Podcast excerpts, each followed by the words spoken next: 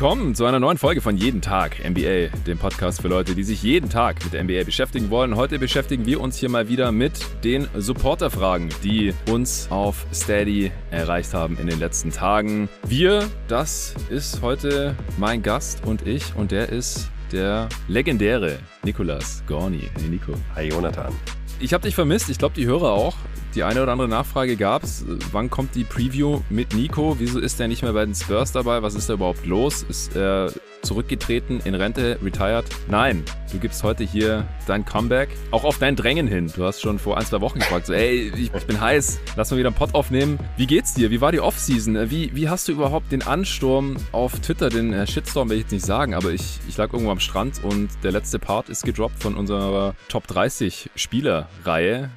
Top 10, natürlich am wenigsten kontrovers, habe ich äh, dich dann alleine den Horden überlassen. Wie hast du das alles überstanden?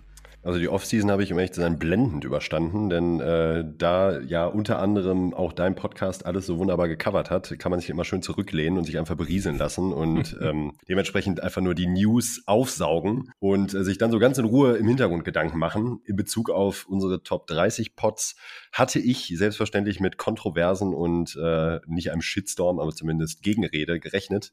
Gerade in Bezug auf meine LeBron Nummer 1 äh, Platzierung. Das war mir klar, dass da Gegenwind kommt, auch absolut gerechtfertigt. Der Fanboy. Das, das war mir schon absolut klar. Aber hey, ich will nicht sagen, ne, der Season Opener, also pff, LeBron ist Topscorer, Ist okay glaube ich, oder? Ist er 34? Hat jemand Das- mehr als 34 gemacht? Glaub nicht. Also LeBron ist aktuell Topscorer der NBA, von daher ähm, fühle ich mich absolut bekräftigt in meinem Take. Ähm, nee, Quatsch. Ähm, mir hat es auf jeden Fall Spaß gemacht, äh, bei, bei Twitter ein bisschen zu diskutieren, auch in Bezug auf die äh, Davis-Platzierung. Und es ist halt generell schön, dass so in der Zeit, wo nicht mehr so viel passiert ist, keine Off-Season-Moves, ähm, nichts wirklich Relevantes, dass man da ein paar Punkte hatte, wo man diskutieren konnte. Und ist auch schön zu sehen, dass die Community da nicht alles gleich sieht. Und ähm, es sind ja auch äh, Rankings gedroppt von ähm, SI und äh, ich glaube auch ESPN, wenn ich mich nicht täusche. Ja. Und ja, äh, da konnte man dann noch mal schön gucken, welche Spieler überhaupt gerade gut sind und sich jetzt auf die neue Saison freuen. Und ich bin heiß wie Frittenfett, dass es wieder losgeht und ähm, versuche möglichst viel aufzusaugen, bevor mein neuer Job im November losgeht. Das heißt, jetzt gerade jeden Tag noch irgendwie drei oder vier Spiele gucken, solange das noch geht. Yeah. Und äh, dann ab November muss ich mir da andere Möglichkeiten überlegen. Aber auch da bin ich schon leidgeprüft und habe da mehrere Methoden gefunden, um das äh, alles unter einen Hut zu. Ja, du hast auch schon wieder das Team gewechselt, sozusagen. Äh, nochmal herzlichen Glückwunsch an dieser Stelle. Und bin froh, dass äh, du jetzt hier in ja, deinem ja, Urlaub ist es ja nicht so wirklich, in der kurzen Pause, bevor es dann bei dir weitergeht, dir die Zeit nimmst, zwei Answering Machines mit mir aufzunehmen. Der erste Part heute hier, der ist für jeden zugänglich, denn wir haben einen Sponsor drin. Den zweiten Part gibt's dann wieder nur für die Supporter, die auch so freundlich waren, uns diese ganzen interessanten Fragen zu stellen. Wir sprechen heute darüber, wie die Lakers ihren Kader eventuell doch noch verbessern können im Laufe der Saison. Wir überlegen, wie die Saison jetzt Stephen Currys Legacy noch positiv verändern könnte und was, wenn das nicht passiert, was ich ja mit Patrick auch schon in der Warriors Preview so ein bisschen angesprochen hatte, kann er dieses Team vielleicht weit in den Playoffs tragen und ja, was hält man dann von ihm all time so? Dann sprechen wir über Spieler, die eventuell zum ersten Mal All-Star werden könnten. Welcher Spieler ist der beste Spieler, der noch nie All-Star war? Wie könnten sich die Regeln auf Spielerleistungen, die neuen Regeln auf Spielerleistungen auswirken? Und könnte SGA eventuell schon bald einen Trade fordern? Das sind die Fragen, denen wir uns heute widmen. Damit geht's gleich los. Aber erst gibt's einen kurzen Spot von HelloFresh. Ich freue mich mega, dass mit HelloFresh jetzt ein weiterer Sponsor am Start ist, dessen Produkte ich eh schon vorher benutzt hatte. Als jemand, der Wert auf gute Ernährung legt, aber gleichzeitig wenig Zeit hat, damit ihr immer genug Pots auf den Ohren habt, ist HelloFresh perfekt für mich. Meine Freundin ist auch großer Fan und hatte vor einer Weile schon damit angefangen, uns ständig diese praktischen Boxen zu bestellen. Du wählst dir einfach deine Gerichte aus, bekommst die richtigen Mengen in der Box jede Woche bequem an die Tür, natürlich samt Rezept und kannst dann alles frisch zubereiten, ohne irgendwie Zeit für Planen, Einkaufen und Abwiegen zu verschwenden. Und bisher war alles, was ich da bestellt habe, extrem lecker. Das kannst du entweder für viele Gerichte jede Woche machen oder mal zwischendrin einstreuen und du zum Beispiel mal länger nicht zu Hause bist, wie ich es ja jetzt gerade erst war, dann kannst du das Ganze natürlich auch jederzeit pausieren. Über meinen Link und den Code NBA bekommst du insgesamt 60 Euro Rabatt auf deine vier ersten Boxen. Wenn ich keine Zeit habe, um ordentlich einzukaufen, nach Rezepten zu schauen und mich länger in die Küche zu stellen, dann wird meine Ernährung normalerweise schnell eintönig, Fastfood und Fertiggerichtlastig und entsprechend ungesund.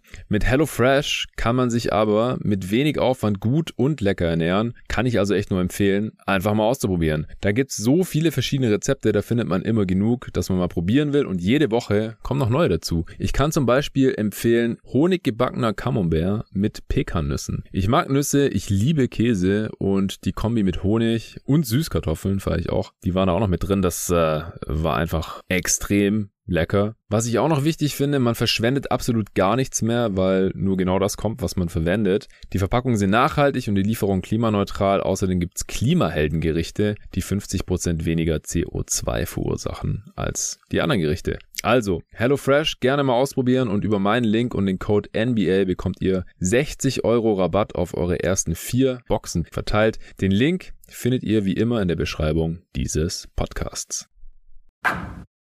So, das war's schon. Ich würde auch sagen, wir sind heute zeitlich ein bisschen eingeschränkt, deswegen preschen wir hier jetzt durch, durch diese ersten sechs, sieben Fragen in, ja, weiß ich nicht, vielleicht so 45 Minuten, wenn es gut läuft. Vielleicht sogar noch schneller. Mal sehen. Es sind nicht so super ausladende Fragen dabei, beziehungsweise zwei kamen. Die werde ich hier auch kurz vorlesen und dann aber erklären, wieso wir das in einem eigenen Pod behandeln werden. Und auch wirklich, das machen wir, das ist schon versprochen. Wir haben schon quasi ein Datum dafür ausgemacht, beziehungsweise machen das dann gleich noch nach der Aufnahme. Das kommt dann auf jeden Fall. Super Fragen.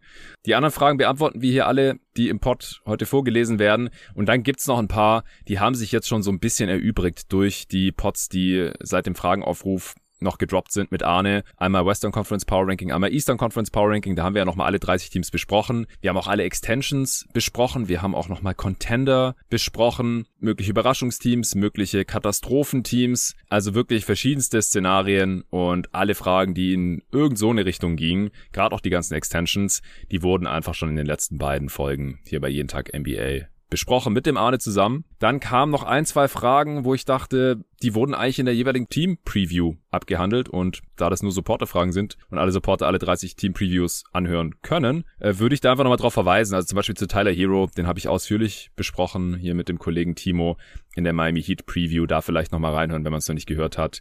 Deswegen sind da jetzt einige Fragen, die eigentlich schon abgehandelt wurden hier in den letzten Tagen und Wochen, heute hier nicht in der Answering Machine gelandet. Dann noch eine kleine Ergänzung zum DeAndre Ayton Extension Thema. Das kam erst heraus, nachdem ich mit Arne schon aufgenommen hatte. Da hat James Jones noch verraten, dass sie DeAndre Ayton kein fünf Jahre Max-Deal angeboten haben, sondern eben nur diese drei oder vier Jahre. Das hatte ich ja mit Arne hier alles erörtert, weil man eben nur zwei Spieler gleichzeitig im Kader haben darf, denen man ein fünf Jahre Rookie Scale Max Extension Deal angeboten hat. Und Devin Booker hat man schon, DeAndre Ayton wäre der zweite und mehr geht halt nicht. Das ist ein absolutes Limit in der NBA. Das kommt sehr selten zum Tragen. Das kommt auch dann wirklich nur zum Tragen, wenn man entweder einem dritten Spieler so einen Deal anbieten will oder wenn man für einen traden möchte. Da gab es einmal diese Situation, da gab es ja Trade-Gerüchte, dass die Celtics an Anthony Davis interessiert seien und die hatten eben zu dem Zeitpunkt noch Kyrie Irving im Kader und hatten schon Jason Tatum seine Extension angeboten und deswegen hätten die gar nicht für Anthony Davis traden können. Ja, kommt selten vor, war aber dann halt der Fall und letztendlich wollte er ja gar nicht nach Boston, er wollte ja eh nach LA dann. Also ich, ein anderer Fall wäre mir jetzt auch gar nicht bekannt, wo das dann letztendlich wirklich irgendwas verhindert hätte, deswegen halte ich das so ein bisschen für eine Ausrede. Ganz ehrlich, weil ich meine, für wen wollen die Suns denn bitte traden? Also sie könnten jetzt zum Beispiel nicht für Ben Simmons traden oder so, aber Gott bewahre.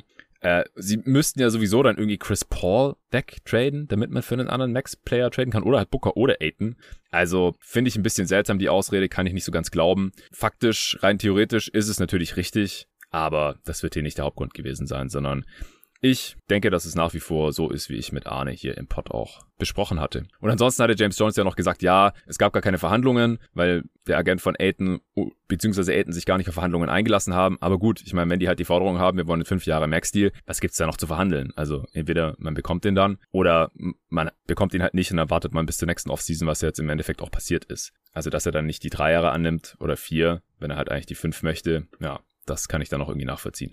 Da gibt's ja dann keinen Verhandlungsspielraum mehr. So, so viel dazu. Ich würde sagen, wir legen jetzt los mit der ersten Frage, damit wir hier durchkommen. Der Ingo Apel hat gefragt oder geschrieben, Hi ihr zwei, inwieweit denkt ihr, werden die Refs die Regeländerungen für das Foulschinden an der Dreilinie umsetzen und durchziehen können? Wird das die Spielweise von Harden und Co. in der neuen Saison beeinflussen? Danke Jungs. Also ich glaube schon, dass sie es durchsetzen wollen werden. Ähm, es wird aber meiner Meinung nach auch ein bisschen davon abhängen, wie die Spieler damit zurechtkommen. Ich denke, gerade jetzt zu Saisonbeginn wird es vielleicht ein paar Exempel geben, die statuiert werden, um da eine klare Linie vorzugeben. Ich glaube aber schon, dass ähnlich wie bei anderen Regeländerungen das Ganze so ein bisschen verwässern kann zwischendurch. Wenn man erinnert sich noch so an diesen Rip-Through-Move, den Kevin Durant unter anderem sehr gerne gemacht hat. Da hat es einfach mhm. auch ein bisschen gedauert, bis das wirklich konsequent gepfiffen wurde. Und ich denke, dass es so jetzt ähnlich auch funktionieren sollte wahrscheinlich.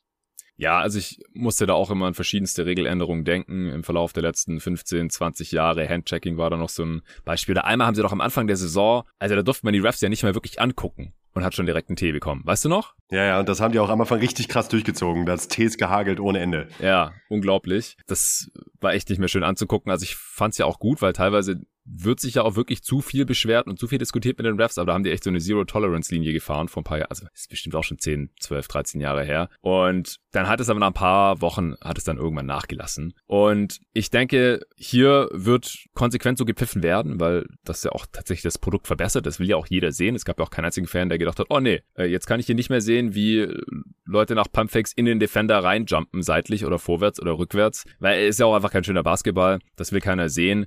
Und ich denke eher, dass sie halt dann die Spieler eine Weile brauchen werden, bis sie sich dran gewöhnt haben. Der eine länger, der andere kürzer, aber ich meine, wir reden hier über die besten Basketballer der Welt. Und das Ding ist halt, wenn die eine Lücke in der Regelauslegung finden, dann nutzen die halt teilweise auch gnadenlos aus. Trey Young, James Harden und Co. Aber ich glaube, dass die halt auch gleichzeitig gut genug und skilled genug und smart genug sind, dass wenn die halt wissen, das wird nicht mehr so gepfiffen, dann können die das auch mehr oder weniger abstellen. Klar, die Freiwurfraten werden vielleicht hier und da ein bisschen sinken. Das kann schon sein, dass man halt, ja, auf 100 Possessions dann einen Pfiff weniger oder so äh, oder zwei bekommt. Das wirkt sich dann natürlich aus auf die Freiwurfausbeute, aber ich glaube jetzt nicht besonders drastisch. Und die Freiwurfrate, die sinkt ja sowieso von Saison zu Saison bei vielen Spielern aufgrund von verschiedenen Faktoren. Fitness, weil sie nicht richtig zum Korb kommen oder weil sie weniger Spacing haben oder sowas, die Zone ist die ganze Zeit voll oder sie haben an irgendeinem Skill in der Offseason gearbeitet, wie sie mehr Fouls eben ziehen können. Das ist ganz unterschiedlich. Und ich denke, im Endeffekt wird man das weder statistisch noch beim Spiel schon besonders merken. Also bei Harden dachte ich jetzt auch beim ersten Spiel, okay, er macht's halt einfach nicht mehr. Gut, ja, Ziel erreicht. Ich sagen, er macht's einfach nicht mehr. Ja, ja, fertig. Ja. Thema erledigt. Dann hätten wir die Frage auch erledigt. Dann kommen wir jetzt zu gleich zwei Fragen, denn die gehen beide so ein bisschen in dieselbe Richtung, beziehungsweise die eine könnte man mit der anderen Frage fast schon beantworten. Der Julius von Kreu hat geschrieben, Moin Jungs, könnt ihr euch eine Welt vorstellen, in der die Lakers mit exakt dem Kader, wie er aktuell ist, in die Playoffs gehen? Erstmal da Zwischenfrage, Nico. Kannst du dir das vorstellen? Ähm, kurze oder lange Antwort? Kurze. Nein. Okay. Ich auch nicht. Beim Spiel gegen die Warriors sah das ja bis auf LeBron und Davis schon ziemlich fürchterlich aus. Kaum Spacing, komische Lineups und Westbrook, der mehr schadet als hilft. Wenn ihr das Team nach eurem Geschmack bis zu den Playoffs mit realistischen Free Agents oder Buyout-Kandidaten umbauen könntet, wen würdet ihr noch holen? Und ich lese gleich noch die zweite Frage vor, denn wie gesagt, das ist einer der möglichen Kandidaten. Der Guido Sprenger hat geschrieben, Moin, wann wird Kevin Love aus seinem Vertrag herausgekauft? Gibt es in der Liga überhaupt noch einen Platz für ihn? Und wenn ja, wo? Welchem Team könnte er eurer Meinung nach was geben? Ist Kevin Love ein Kandidat für die Lakers für dich, Nico, um es jetzt gerade mal so direkt zu fragen?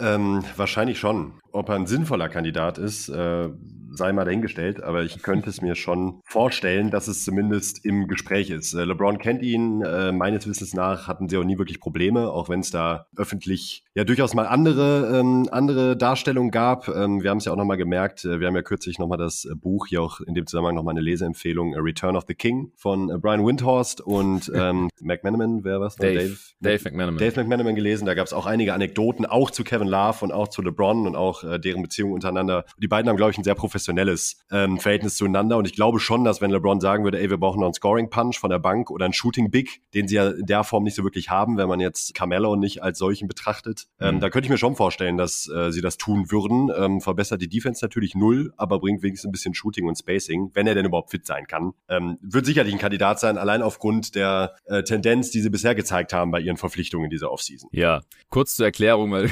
gerade erwähnt hast, wir haben das neulich gelesen. Nicht, dass die Hörer jetzt denken, wir haben uns irgendwie getroffen und dann irgendwie zusammen unter der Bettdecke mit der Taschenlampe. Buch, Buchclub.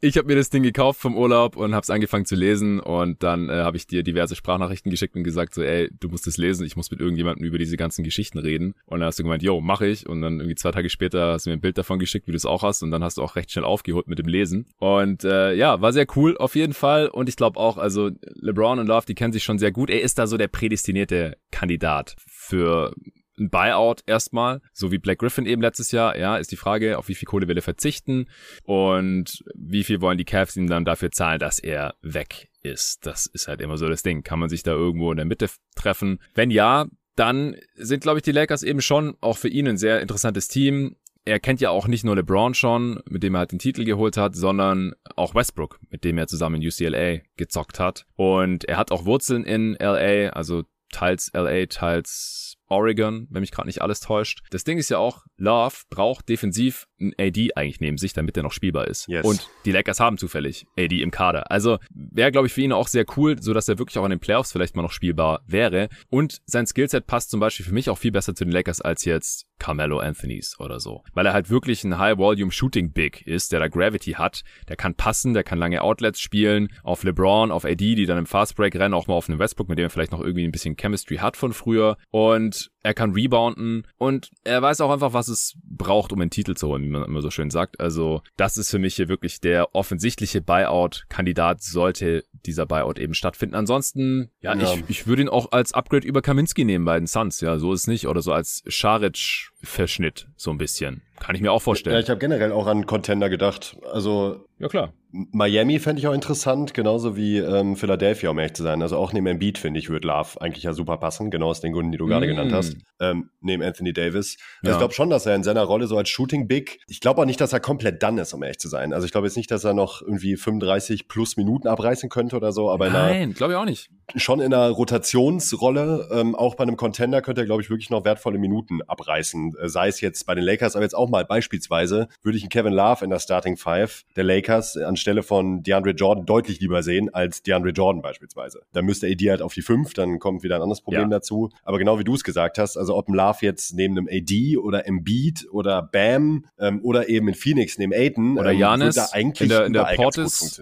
oder neben Janis in der Portis-Rolle in Milwaukee könnte ich mir auch vorstellen. Also ich glaube auch, genau. der Typ ist noch lange nicht done. Ja. Der ist ja nicht 37, sondern 33, glaube ich auch 88er Jahrgang, wenn mich gerade nicht alles täuscht. Und wir, ich kann es schon mal anteasern, im zweiten Part dieser Answering Machine, da haben wir auch die Frage bekommen, welche Skillsets am besten altern. Und es sind halt diese Shooting, Rebounding, Passing, Smarts, Bigs im Prinzip. Also der ist, der, klar, der war mal ein bisschen athletischer, aber davon hat sein Game nie gelebt. Also ich glaube auch, der hat noch was im Tank. Wenn er halt auch mal fit bleiben kann. Aber wenn er nicht mehr irgendwie der Star ist oder einer der Big Three oder sowas, dann ist es auch nicht so super relevant, wie viele Spiele der jetzt in der Regular Season da noch macht. Dann kann er auch irgendwie von der Bank kommen. Also da könnten den echt noch einige Teams gebrauchen, glaube ich auch. Gut, hast du noch andere ja. Kandidaten, die sich die Lakers irgendwie reinholen könnten? Oder wolltest du noch was anderes sagen? Nee, also äh, zu Kevin Love eigentlich nichts mehr. Da sind wir, glaube ich, auf einem Nenner. Ähm, es gibt ein paar Buyout-Kandidaten, aber auch da merkt man halt, in was für einer mehr oder weniger, nicht will ich sagen, ausweglosen Situation, aber es geht zumindest in die Richtung, in sich die Lakers befinden. Denn die Leute, die man eben kriegen kann, ähm, sind halt, ja, äh, du hast es, glaube ich, äh, mit Arne auch einmal kurz angesprochen bei eurem äh, Recap von äh, vorletzter Nacht, dass mhm. wenn man sich schon auf so Spieler wie Avery Bradley oder äh, einem 45 Jahre alten Trevor Reeser verlassen muss, der hoffentlich irgendwann wiederkommt,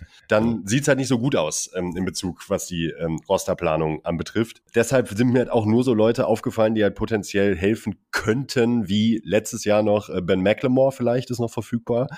Aber äh, das ist halt auch schon die Spielerkategorie, in der man sich hier bewegt. Denn ich glaube nicht, dass man ähm, über einen Trade irgendwie großartig Qualität reinholen kann ins Team. Ich würde vielleicht mal versuchen, Russell Westbrook für Buddy Hield zu traden, aber das ist dann ein anderes Thema.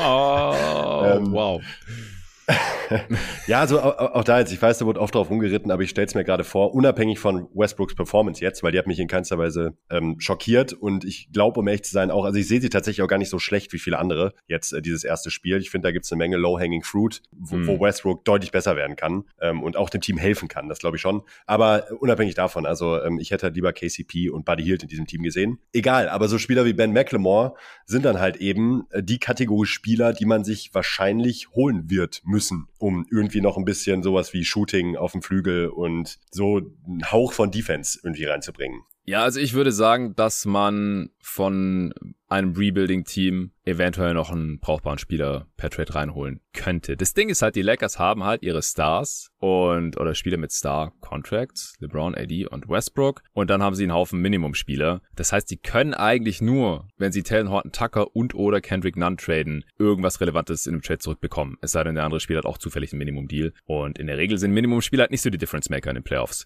Und da habe ich nee. mir halt einfach die absoluten Rebuilding-Teams mal angeschaut. Haben wir ja auch bei den Power Rankings nochmal zu Genüge diskutiert oder festgestellt mehr, welche das sind. Und das sind halt im Osten die Orlando Magic und im Westen die Houston Rockets und die Oklahoma City Thunder. Habe ich da mal in die Kader reingeschaut. Und bei den Magic bin ich eigentlich fündig geworden. Ich weiß jetzt nicht, ob die Lakers THT traden würden, aber ich würde, wenn Gary Harris einigermaßen fit aussieht, das schon in Betracht ziehen, THT und Nunn gegen Gary Harris zum Beispiel zu tauschen. Also ja. Gary Harris, wenn fit, dann kann der sogar der Starter sein. Und der ist wirklich ein 3D-Guard, also auch ein besserer als Avery Bradley, wenn fit. Und auch ein besserer als Kent Bazemore.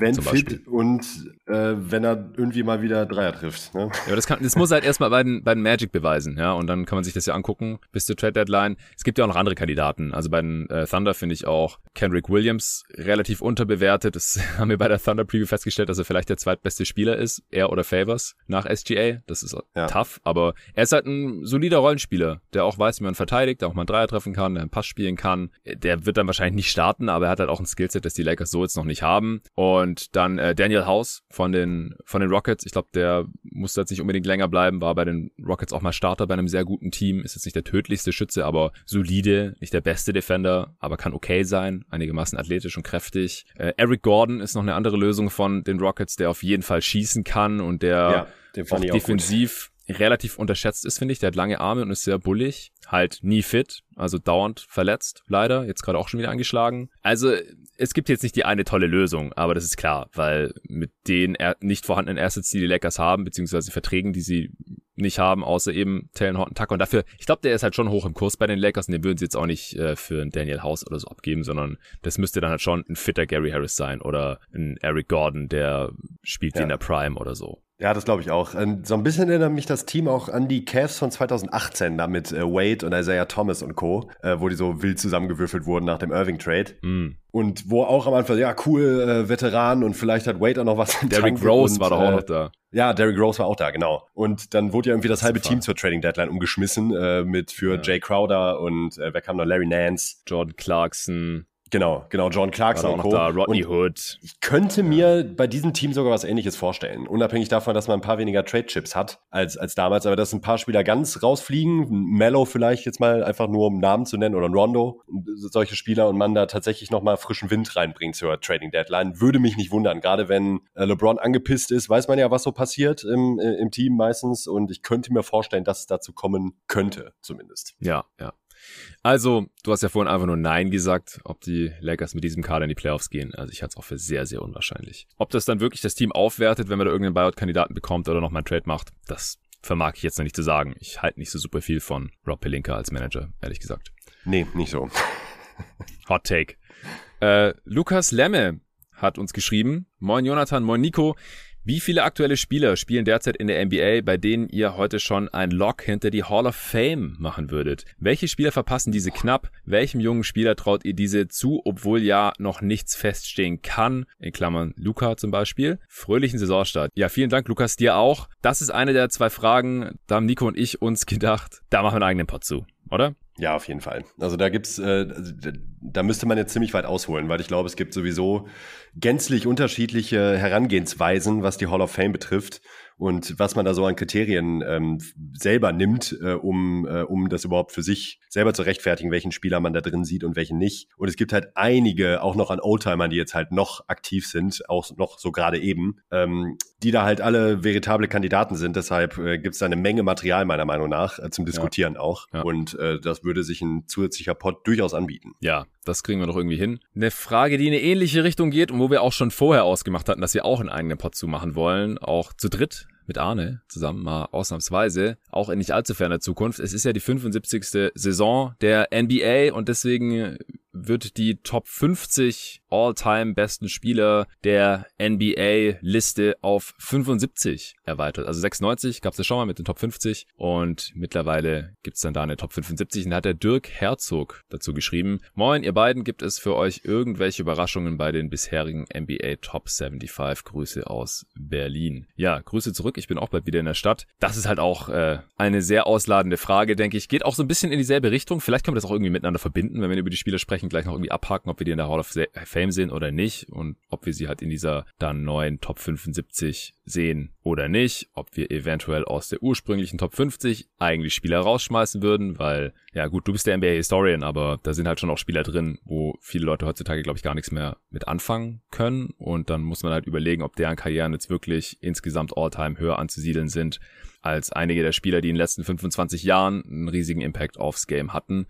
Aber ja, Arne hat auch Bock, du auch und Deswegen gehen wir das hier demnächst mal an. Versprochen. Yes. Der Alexander Aust hat geschrieben. Jonathan hat im Houston Pod die New Car of the Lot Ansicht zu Draftpicks angesprochen. Im Pod ging es darum zu bewerten, ob Kevin Porter Jr. oder der potenzielle hohe Pick mehr wert sind. Wieso sind GMs und Experten generell davon besessen, Draftpicks einen so hohen Value zuzumessen? Fehlt da die analytische Herangehensweise? Boah, stellenweise wahrscheinlich schon, weil wir sind ja alle Opfer unseres eigenen Verstands und unserer eigenen Psyche und ähm, die tendiert halt in der Regel dazu, ähm, irgendwie Potenzial und Ungewissheit zu overraten und das, was man ja. bereits kennt, äh, da eher die Schwachpunkte zu sehen. Äh, das lässt sich halt auf unterschiedlichste Lebensbereiche auch übertragen, ohne jetzt hier den Live-Doktor spielen zu wollen. Ich habe gerade schon gedacht, jetzt legt er los. Aber hier. das ist im Dating genauso wie im Berufsleben. Ja. Also the grass is always greener ähm, ist halt hier auch so ein Punkt, ja. der hier halt total zuschlägt. Also man nimmt halt lieber einen hohen Draft-Pick nächstes Jahr ähm, in der Tendenz als einen Spieler, der letztes Jahr ein Top-10-Pick war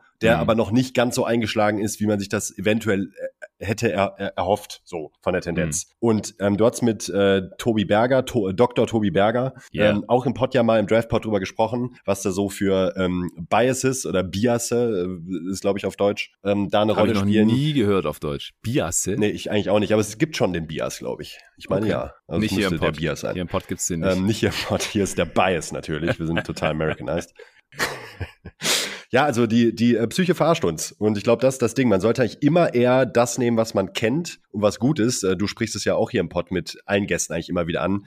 Wenn man so unterschiedliche Trades hört für ähm, irgendein aktueller Star, für Picks, für Future Picks, First Rounder oder irgendwelche Halbtalente, dann tendieren die Leute halt dazu, Potenzial massiv zu overraten und ähm, das, was man bereits hat und vorliegen hat, eher zu unterbewerten. Und ich glaube, dass das halt genau dieser Faktor ist, der da eine Rolle spielt. Ja, genau. Es ist auch einer der großen Faktoren, die ich mir aufgeschrieben habe. Ich habe mir zwei rausgeschrieben. Der eine ist die Hoffnung. Das ist ungefähr das, was du jetzt hier gerade ausgeführt hast, zusammengefasst in, in dem Begriff für mich. Und das andere ist die Flexibilität oder das Gutscheinprinzip, wie ich es mir jetzt hier überlegt habe. Also ein Gutschein ist ja auch so ein sinnvolles Konzept, weil der Empfänger sich halt selber aussuchen kann, was er will. Das passt dann halt oft besser als jetzt irgendwie selbstgestrickte Socken oder so. Und so ist halt auch mit Draft Picks. Man kann sich den Spieler noch aussuchen und muss nicht den nehmen, den jemand anders ausgesucht hat, um es mal so vereinfacht auszudrücken.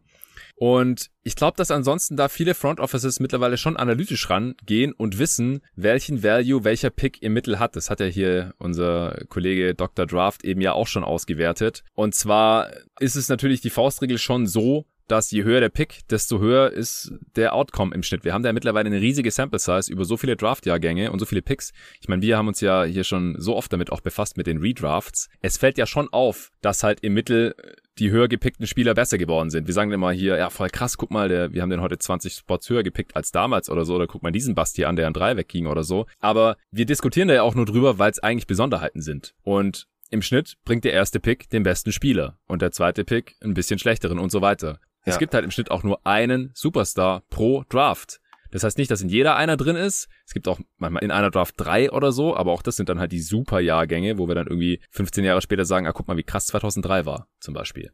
Oder im Jahr 2009 ja. mit äh, Steph Curry, James Harden, Blake Griffin, ja. ja. sieht man nicht alle Tage. Und deswegen haben wir damals, glaube ich, alleine eine Stunde über diese drei gesprochen. Das heißt, zusammengefasst, im Schnitt wissen die meisten Front Offices, ich würde sogar so weit gehen und behaupten, dass das alle auf dem Schirm haben, dass hohe Picks nötig sind, um Stars oder sogar Superstars zu ziehen. Und deswegen haben diese Picks halt auch so lange einen so hohen Wert, bis wir halt gesehen haben, dass man keinen Star damit ziehen konnte, weil dann halt die Class nicht so toll war oder weil man sich vielleicht doch falsch entschieden hat. Und das ist halt dieses New Car of the Lot Prinzip. So, man hat den Spieler gepickt. Jetzt weiß man, wer das ist. Man hat ein Gesicht dazu, einen Namen, ein Skillset, natürlich auch eine Persönlichkeit dahinter, die man meistens dann noch nicht kennt, aber dann auch recht schnell kennenlernt. Spielt der Basketball, weil er mit Geld verdienen möchte oder ist es ein harter Arbeiter, der der beste Spieler aller Zeiten werden möchte? Also, da spielt echt verdammt viel rein.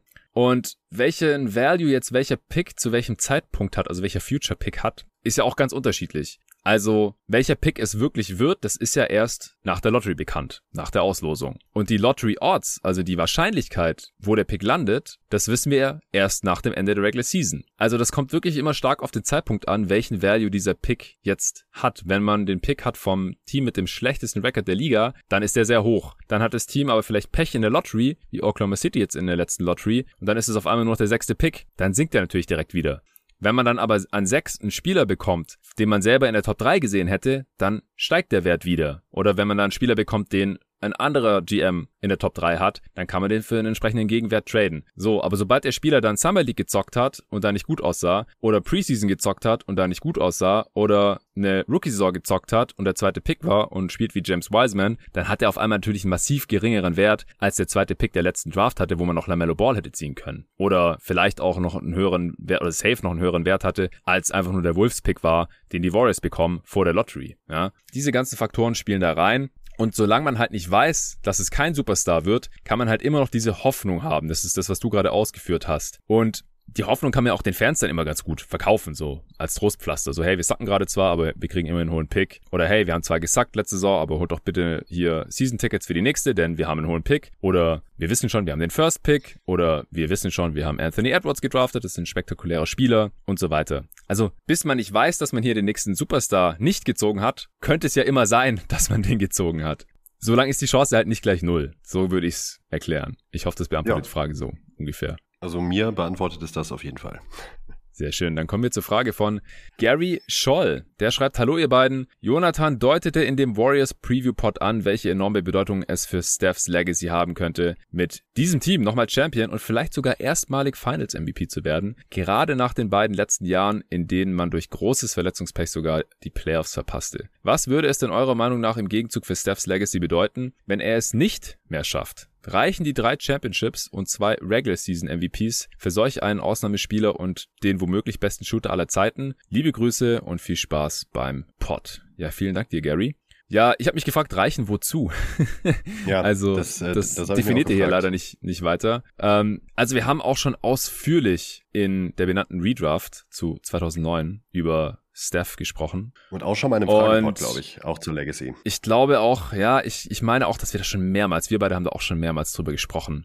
Aber ich weiß nicht, vielleicht kannst du es nochmal kurz zusammenfassen, wo du Steph jetzt gerade siehst und dann, ich weiß nicht, ob du die Warriors Preview gehört hast oder, oder meinen Take dazu gehört hast. Ich kann es ja auch nochmal für die Hörer zusammenfassen, die es nicht getan haben. Ich habe halt gesagt, wenn Curry mit diesem Team, wo halt klar der beste Spieler ist, da gibt's keinen Durant, äh, da gibt's einen wahrscheinlich schlechteren Clay, nachdem er jetzt zweieinhalb Jahre kein, kein Basketball gespielt hat. Da gibt's einen Draymond, der nicht mehr auf dem Niveau agiert wie in den letzten Jahren. Also er ist einfach weit und breit der, der beste Spieler da im Kader. Wenn die Warriors weil das Team dann halt auch irgendwie klickt und weil es ein geiler Supporting Cast ist und weil es halt auch im Westen jetzt nicht so das Überteam gibt aktuell. Wenn die dann trotzdem da irgendwie durch den Westen durchkommen mit Curry als den besten Spieler und in die Finals kommen und da dann vielleicht sogar noch gewinnen und der Finals MVP wird, das würde ja seiner Legacy auf jeden Fall nochmal einen Riesenschub geben, weil das haben wir von ihm halt noch nicht gesehen. Von anderen Superstars und Hall of Famern, was er ja safe schon ist, und besten 75 Spielern all time, was er auch safe ist, da haben wir das halt schon gesehen, von ihm halt noch nicht. Deswegen, was würdest du denn sagen, inwiefern das sein Lebenswerk, zumindest als NBA-Spieler, nochmal irgendwie nachhaltig verändern könnte?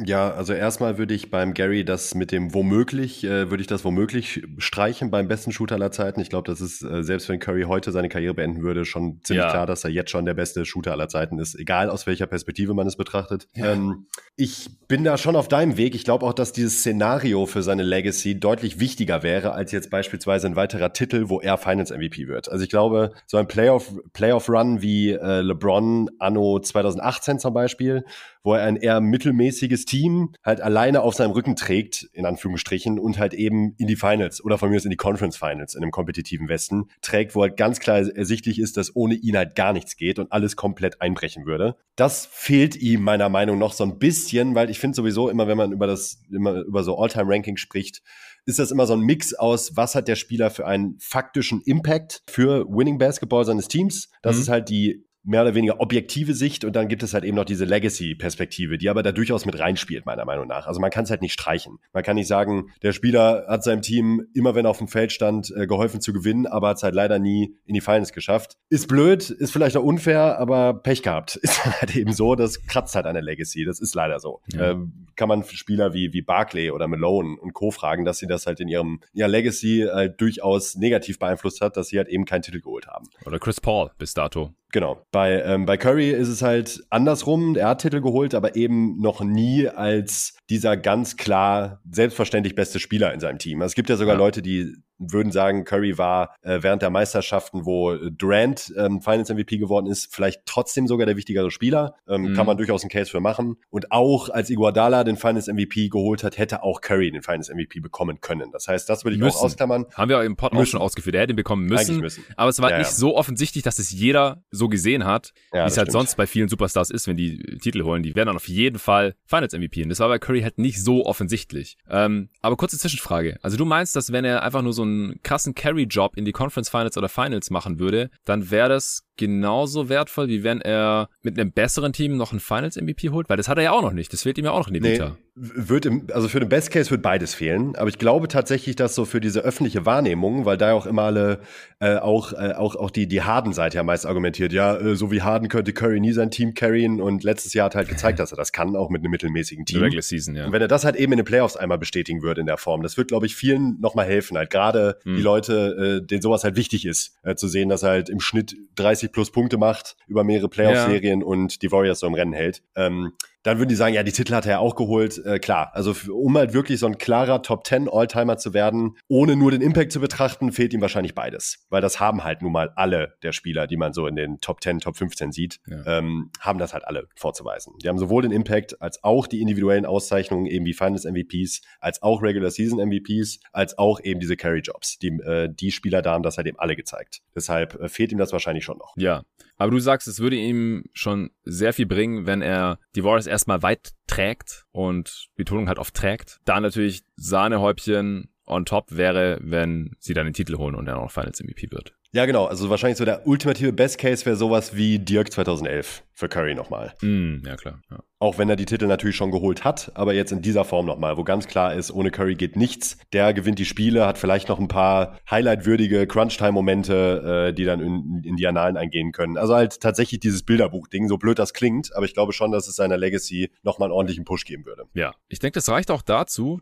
dann kommen wir zu den letzten beiden Fragen heute. Die nächste ist auch nochmal ein bisschen weiterführender. Marlon Rönnspieß fragt, welche Spieler könnten in dieser Saison den Sprung zum All-Star schaffen? Und wer ist jetzt eigentlich der beste Spieler, der noch nie All-Star geworden ist, nachdem Mike Conley ja rausfällt? Ja, ich kann gerne anfangen, nachdem ich dir jetzt ein paar Mal einen Vortritt gelassen habe. Also, wie praktisch, dass wir eine Liste haben, wo man das ganz easy ablesen kann, nämlich unsere ja, Top 30 Spieler-Consensus-Liste. Bist du auf die Idee gekommen? Ja, das ist natürlich äh, ein bisschen der Cop-Out. Aber ich meine, wozu haben wir das? Das ist unsere ja, Erwartung eben.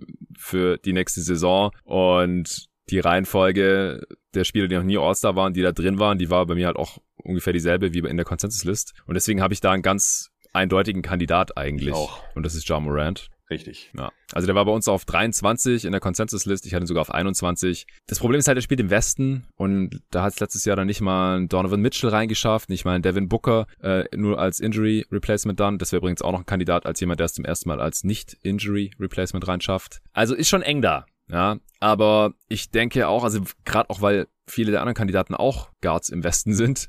Also ja. im Osten ist es wahrscheinlich einfacher, aber so von der Qualität her, und das ist ja auch der zweite Teil der Frage, so wer ist der beste Spieler, der noch nie All-Star war, ist wahrscheinlich schon Morant. Oder hast du noch einen, der, der da schon länger drauf wartet? Wie sieht's mit Jamal Murray aus? Der würde bei mir dann auch kommen, aber der ist ja raus dieses Jahr. Das ist ja, ja klar, der ist jetzt für die Saison raus. Ich meine mhm. nur, äh, hat halt auch schon durchaus was gezeigt, sowohl in den Playoffs als auch in der Regular Season in seiner Karriere bisher. Ja, der würde bei mir halt noch nach Mitchell und Booker kommen und wie gesagt, das wird eng, aber ja, das, das wär, der wäre dann so der ja. nächste in Line von denen, die schon ein bisschen länger in der Liga sind. Aber halt so einen wie Carney, der schon seit zehn Jahren drauf wartet, gibt's jetzt einfach nicht mehr. Gibt's nicht. Letztes nee. Jahr gab's ja auch ganz viele First-Time All-Stars. Die sind alle von der Liste geflogen. Levine, Sabonis, äh, Jalen Brown. Was? Bam? Nee, nee, Bam ist kein Aussage geworden. Nee, Jahr, das ne? war ja, das haben nee, wir doch äh, laut gerantet. Ja, das war der Skandal. Sorry. Ja. ja. Stimmt. Skandal. Der war im Vorjahr. Im Vorjahr war der. Ja, ja, Vorjahr dann. Ja, also es gibt noch so ein paar junge, jüngere Guards halt. Also Fox, wenn die Kings irgendwie Ja. Jede Nacht zu spielen wie letzte Nacht gegen die Blazers. Übrigens, ähm, LeBron war nur in der ersten Nacht Topscorer. Barnes hat letzte Nacht 36 Ah, Punkte shit. gemacht. Und Jalen Brown hatte sogar über 40 gemacht. Was hat er gemacht? 43 oder 46 oder sowas? Ah, ja, ja, Ja. ganz schlechter Take. 46 Egal. in Double Overtime gegen die Knicks. Ja, äh, für, die- für die Opening Night hast du, hast du recht gehabt. Er hatte Ja. zwei Punkte mehr als Durant und Giannis und ein Punkt mehr als AD. Aber wie gesagt, letzte Nacht kamen da noch ein paar mehr, die getoppt haben. Morant hatte auch 37 hier, ja, wo wir gerade über ihn sprechen. Und Levine hatte auch 34 für die Bulls. Ja, und Harrison Barnes eben 36.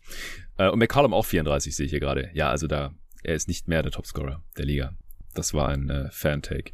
Aber gut, zurück zum Thema. Ähm, SGA, wenn die Thunder nicht total schrecklich sind, wäre der nächste in der Top 30 Liste, der, oder Ja. ja. war der erste Honorable Mention auf 31. Äh, den könnte man hier noch nennen. Je nachdem, was für eine Saison der auf individuellem Niveau spielt, könnte man dann auch vielleicht ihn als besten Spieler sehen, der kein All-Star geworden ist. Mhm. Und LaMelo Ball eventuell. Ja, den habe ich auch aufgeschrieben. Hast du sonst noch irgendwen, den wir nicht genannt haben? Ich habe noch so ein bisschen, bisschen hotter, so von den äh, Spielern hätte ich, äh, vielleicht würde ich mal Aiden in den Ring werfen. Puh, puh, puh, puh.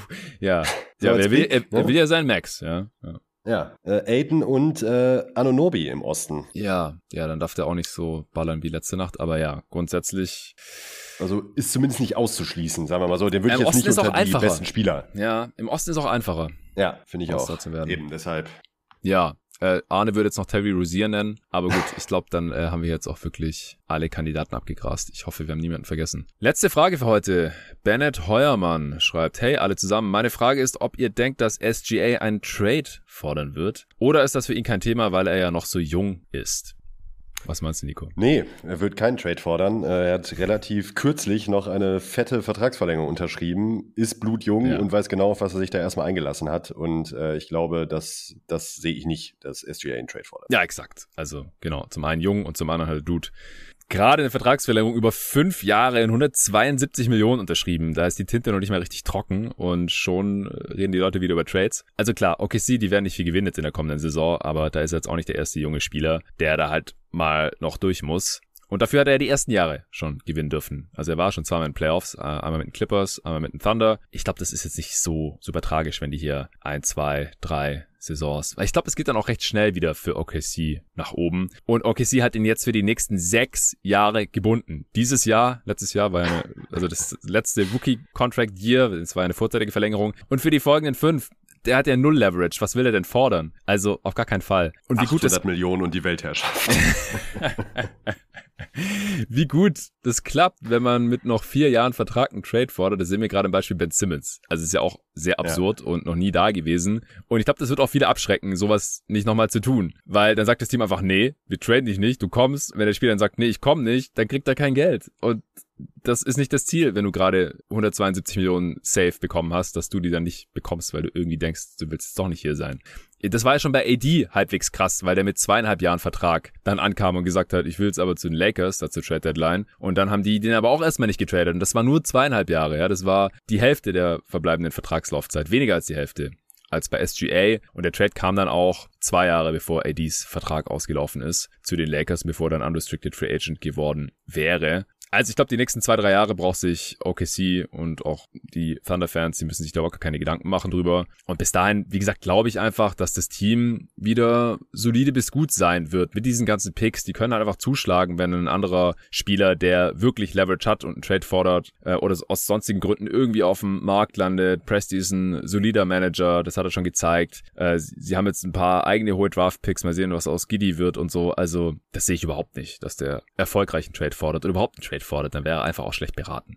ja, glaube ich auch. Ja, ansonsten verweise ich ja auch nochmal auf die Oklahoma City Thunder Preview, wo wir ausführlich über SGA gesprochen haben. Okay, dann sind wir jetzt ja noch ganz ordentlich in der Zeit geblieben, glaube ich. Das war der erste Teil der Fragen der Supporter in der Answering Machine. Vielen Dank dir, Nico. Vielen Dank allen fürs Zuhören. Auch vielen Dank an HelloFresh fürs Sponsoren dieser Folge. Und die restlichen Fragen, die gibt's dann im zweiten Teil, der dann allerdings nur für die Supporter zugänglich sein wird, die auf steadyhq.com slash jeden Tag NBA diesen Podcast finanziell unterstützen. Vielen Dank dafür und bis zur nächsten Folge.